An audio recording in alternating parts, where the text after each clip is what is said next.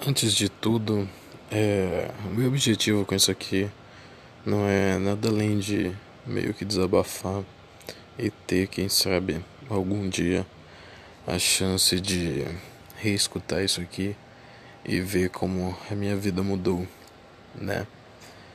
É, se você não me conhece, muito prazer. Meu nome é Marcos e na maioria dos tempos eu estou triste. É, você pode estar tá pensando que eu estou forçando a voz, mas não. É porque eu estou gravando isso deitado, porque é uma forma gostosa de poder ficar um tempo conversando. Mas, sei lá, hoje é dia. Deixa eu ver que dia é hoje.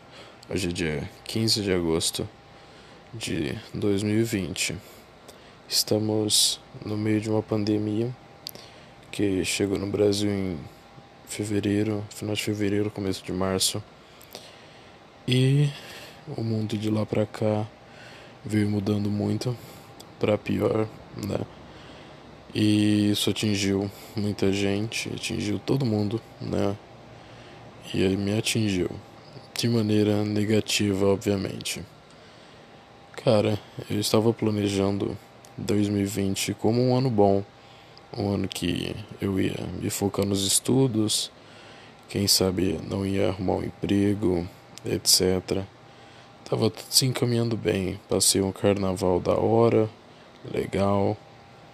Chegou março, assim, as coisas desandaram. E é, acontece em um ritmo muito absurdo, né? É meio foda. Eu passei de uma pessoa com esperança de ter um futuro para uma pessoa com esperança de ter a esperança de ter um futuro. Porque nos últimos tempos eu já não tenho mais muita esperança em nada. Os meus anseios para 2021 eram arrumar um emprego, né? Se eu não conseguisse esse ano, entrar em uma faculdade, quem sabe morar sozinho mas agora o meu único anseio para 2021, na verdade, é chegar lá vivo e que as pessoas que eu amo estejam vivas também. Mas eu imagino que isso seja o anseio de todo mundo. É até um pouco é, egoísta da minha parte querer isso ou ficar bravo por meu 2020 ter sido arruinado, mas eu sou deveras egoísta nesse sentido. É, sei lá, eu costumava, né, pelo menos na escola, ser um bom aluno, tirar boas notas, mas com esse negócio da pandemia eu larguei totalmente os estudos, não tenho mais disposição nenhuma e sei lá, eu virei um peso morto. Às vezes eu deito assim, olhando para o teto pensando, tentando dar um sentido para minha vida, mas eu realmente não consigo. É, eu sei que eu sou um fracassado e etc e tal, mas eu não consigo ver nesse momento uma forma de mudar isso. Mas eu espero que eu consiga. Eu, pela primeira vez, né, de verdade assim, cheguei a cogitar a possibilidade de um suicídio. Não estou romantizando isso, pelo contrário, eu acho isso uma coisa horrível, mas chega um determinado momento em que você percebe que um, uma coisa boa poderia acontecer você dormir e simplesmente não acordar no outro dia, né? Seria mais fácil para todo mundo. Mas infelizmente a vida não funciona assim. A gente tem que sobreviver, temos que viver o dia de amanhã, né? Eu sinto bastante falta dos meus amigos. A maioria das pessoas sente. E eu não sou mais um amigo muito presente, né? Eu converso pouco com poucas pessoas virtualmente. E quando eu começo a me pegar na pessoa, eu começo a me sentir mal porque eu sei que em algum momento a gente vai acabar se afastando e sei lá. Eu me afastei de muita gente importante. Eu conheci muita gente, me afastei de muita gente em um período muito curto de tempo. Mas também o tempo passa de maneira diferente, né? Nessa pandemia. Tudo muito estranho. Ai, ai. É, essas coisas são complicadas. Eu fico imaginando como que estão as outras pessoas, né, os outros adolescentes. Porque obviamente eu sei que os meus problema, problemas, comparado com as outras pessoas, não são nada né? Eu sou tipo um pedaço de bosta. Mas, cara, ao mesmo tempo eu fico se para mim tá uma merda e eu sou um bosta, digo, eu tenho uma família, eu tenho um pai, eu tenho uma mãe, eu tenho uma casa para morar, tenho um celular, uma internet para usar. Se para mim tá difícil, imagina para as pessoas que não têm isso sabe? O número de suicidas, o número de suicídios que devem ter acontecido, né? Crianças que não têm refeição em casa e dependiam de comer na escola, ou sei lá, pessoas que tinham tratamento psicológico na escola, que não tem mais crianças ou mulheres ou homens que sofrem violência doméstica, sabe? Então, isso é uma das coisas que me faz pensar o quanto os meus problemas são uma merda e eu sou um cara escroto por me sentir mal por isso. Mas é isso, eu adquiri alguns vícios, né? Eu sou agora viciado em Twitter e WhatsApp. Eu tenho um lance que agora, se alguém que eu gosto me ignora, eu começo a criar várias paranoias na minha cabeça de que essa pessoa não gosta mais de mim ou que eu devo ter feito alguma coisa. E sei lá, eu sei que não tem nada a ver. Isso é mais um distúrbio psicológico, sei lá. Mas cara, é. Efeito da quarentena, sei lá. Eu minto se eu dizer que eu não saio de casa, porque de certa forma eu saio para ir no mercado ou sei lá, na padaria. Mas tem algumas pessoas que estão abusando, um bando de filha da puta que fica indo na merda da represa pra fazer rolezinho, andar de skate. E depois que isso tudo acabar, eu já tenho uma lista de pessoas que eu nunca mais quero ter contato. É, porque são pessoas irresponsáveis que não têm o mínimo de apreço pela vida dos outros e eu quero que esse tipo de gente vá se fuder, vá tomar no cu. Não quero esse tipo de gente na minha vida. Um bagulho que é muito complicado é. Eu diria que se apaixonar na quarentena, se apaixonar. É, não sei se essa é a palavra certa. Porque de certa maneira o amor em si leva tempo. Você se apaixona pela forma como a pessoa conversa com você, eu acho.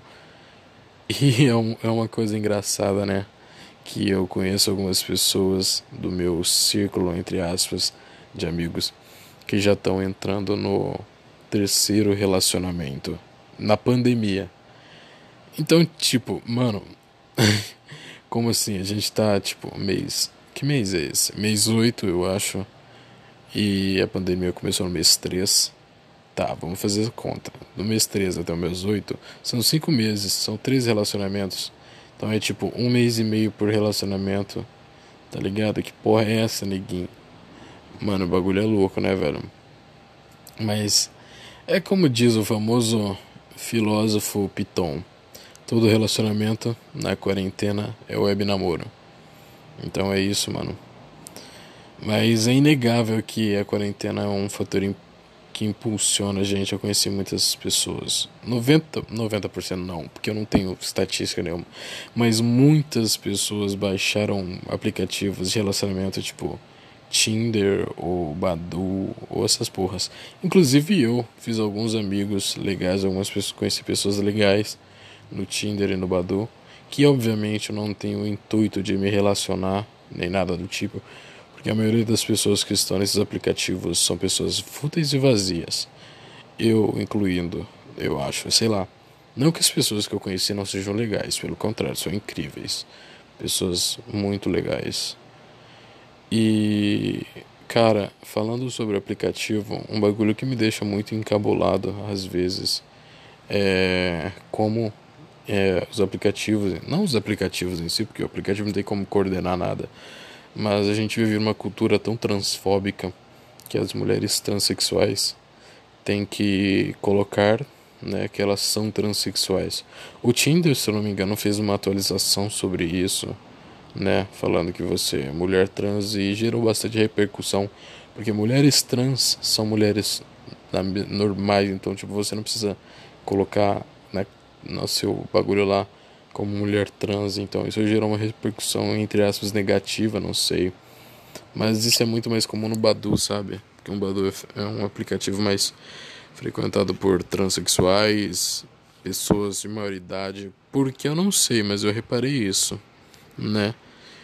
E eu fico meio triste com isso, sei lá, as pessoas terem que falar que são transexuais, sabe? Como se isso importasse.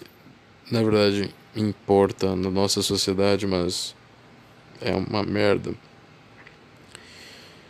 Ai, ai. Eu fico encabulado com essas coisas. Né? Só para não esquecer que eu queria mandar o presidente Jair Bolsonaro tomar no cu, dizer aqui que eu odeio ele. Na verdade, eu odeio toda a classe política. Para mim, todos os políticos são um bando de filha da puta. Se você é político, tá escutando isso, vai tomar no seu cu. Na verdade, por que você vai estar tá escutando isso? Não faz sentido. Mas vai tomar no seu cu da mesma forma. E é isso. Eu espero que eu nunca entre para a classe política. Se eu escutar isso e eu ser político, Marcos do futuro, você é um merda. Eu te odeio mais do que eu te odeio hoje. É isso daí. Cara, eu não serviria para política. Eu sou uma pessoa muito Tá, isso, isso é muito cringe de falar, mas eu sou uma pessoa honesta. Tá, isso é muita babaquice da minha parte. Falando em babaquice, eu não sei como eu vou aguentar falar mais do que o tempo que tá agora. Já são tipo 12 minutos. Eu não sei como, se eu vou aguentar falar mais que isso. Tá, mas como isso daqui é só uma apresentação, sei lá, eu vou falar um pouco de mim. Tá, já, todo mundo já sabe que eu tenho 17 anos, é, etc. É, tem uma moto passando aqui. Tá, mas eu moro em São José do Rio Preto, São Paulo. Tô no terceiro ano do ensino médio. Sou otaku. Gosto de rock, de funk. Não gosto de rap, sei lá. É, eu sou esquisito. Deixei o cabelo grande para pegar mulher e não adiantou. Eu sou alcoólatra. E e sou esquisito. Esse sou eu. Basicamente é a minha definição. As pessoas costumam me chamar de Maui pela minha semelhança com o personagem da Moana, Maui. Mesmo eu não gostando disso, eu fico quieto aí. Sim, apareço mal e tal. Eu gosto de cantar e dançar e as pessoas costumam dizer que eu sou divertido. Mesmo eu não achando, sei lá. Ai ai é complicado. Eu acho que no momento é só isso. Talvez eu nem continue isso, talvez eu nunca mais faça um, um áudio desse. É porque no momento eu tô meio. Como eu não tô com um assunto meio para falar e nem tô num lugar adequado, nem tô num tempo adequado para falar. Então vai ficar um podcast curto, eu acho.